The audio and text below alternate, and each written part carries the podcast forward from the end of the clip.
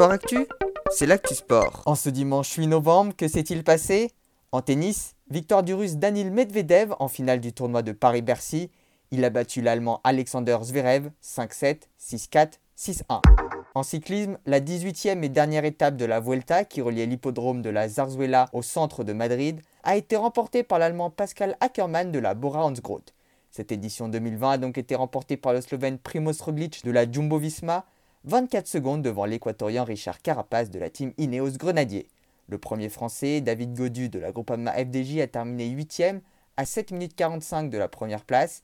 De son côté, Guillaume Martin, le leader de la Cofidis, a remporté le classement du meilleur grimpeur.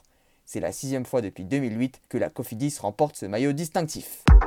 En football désormais, le PSG s'est imposé 3-0 face à Rennes, Lille s'est incliné 3 buts à 2 sur la pelouse de Brest, 2-0 pour Nantes face à Lorient, 5-1 pour Angers face à Nîmes, match nul 1-1 entre Metz et Dijon, 4 buts partout entre Lens et Reims, et Monaco s'est imposé 2-1 face à Nice. Dans le reste de l'Europe, le Bayern de Munich s'est imposé 3 buts à 2 sur la pelouse de leur rival du Borussia Dortmund et reste en tête du championnat d'Allemagne.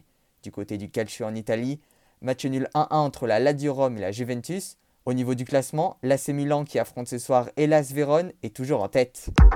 En rugby, suite de la huitième journée du top 14, le Racing 92 s'est imposé 24-22 face à Pau et Bordeaux-Bègles a très largement battu Bayonne 43 à 19. Et en basket, Boulogne-Levallois reste invaincu en Jeep Elite. Ils se sont imposés 84-77 face à Pau, Lac Orthez.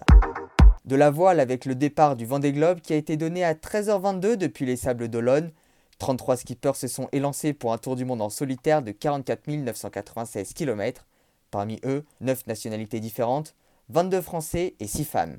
L'arrivée du premier skipper est prévue pour la mi-janvier 2021.